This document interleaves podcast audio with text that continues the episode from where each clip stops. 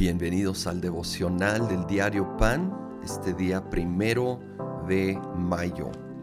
Vamos a estar estudiando Primera de Corintios. Empieza así, capítulo 1, versículo 1. Pablo, llamado por la voluntad de Dios a ser apóstol de Cristo Jesús y nuestro hermano Sóstenes, a la iglesia de Dios que está en Corinto, a los que han sido santificados en Cristo Jesús y llamados a ser su santo pueblo. Aquí vemos el apóstol Pablo se identifica como el autor, dirige esta carta a la iglesia en Corinto y, e inmediatamente podemos aprender mucho aquí porque dice que somos ya santificados por medio de Cristo Jesús y a la vez llamados a ser santos su santo pueblo.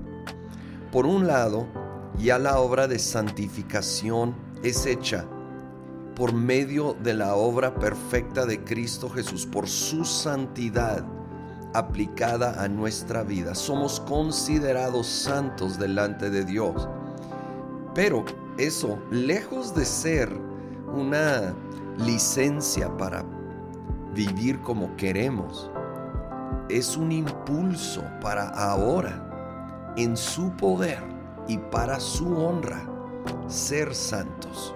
Somos llamados a, en esta santificación que Él, por un lado, ha obrado ya, y por otro lado, está en el proceso de desarrollar a la perfección en nuestro estilo de vida. Nosotros rendir cada área y aspecto de nuestra vida, de nuestra voluntad, para que cada área y aspecto honre al Señor. Eh, la segunda parte de este capítulo enfatiza cómo las cosas de Dios pueden parecer locura para la mente humana. Eh, y pues Solo voy a leer 27 al 29. Pero Dios escogió lo insensato del mundo para avergonzar a los sabios, y escogió lo débil del mundo para avergonzar a los poderosos. También escogió Dios lo más bajo y despreciado, a lo que no es nada para anular lo que es, a fin de que en su presencia nadie pueda jactarse.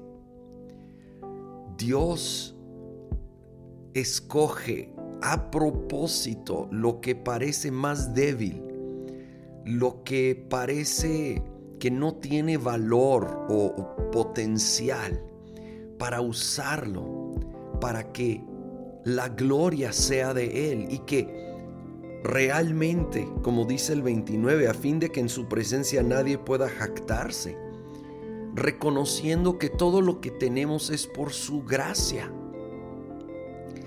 y que su sabiduría, este pasaje habla de cómo su sabiduría es mucho más elevado que aún lo, lo, que los más sabios pueden llegar a desarrollar humanamente y aquello que el mundo puede llamar insensato, una locura desde la cruz, porque es lo que enfatiza también el pasaje. La cruz para el mundo parece algo insensato, algo sin sentido, un sacrificio terrible, sin propósito, pero es realmente la salvación del ser humano. Es un plan brillante y sacrificial de amor y sabiduría más allá de la comprensión humana de parte de nuestro Dios. Así que jamás jactarnos en nosotros mismos. Oh, pero a Él, a nuestro Dios, dar toda la gloria, toda la honra, al único que es digno. Porque gracias a Él nosotros estamos unidos a Cristo Jesús y Él es nuestra sabiduría, dice el 30, nuestra justificación, santificación y redención, para que como está escrito, si alguien ha de gloriarse, que se gloríe en el Señor. Señor, recibe toda la gloria, la honra.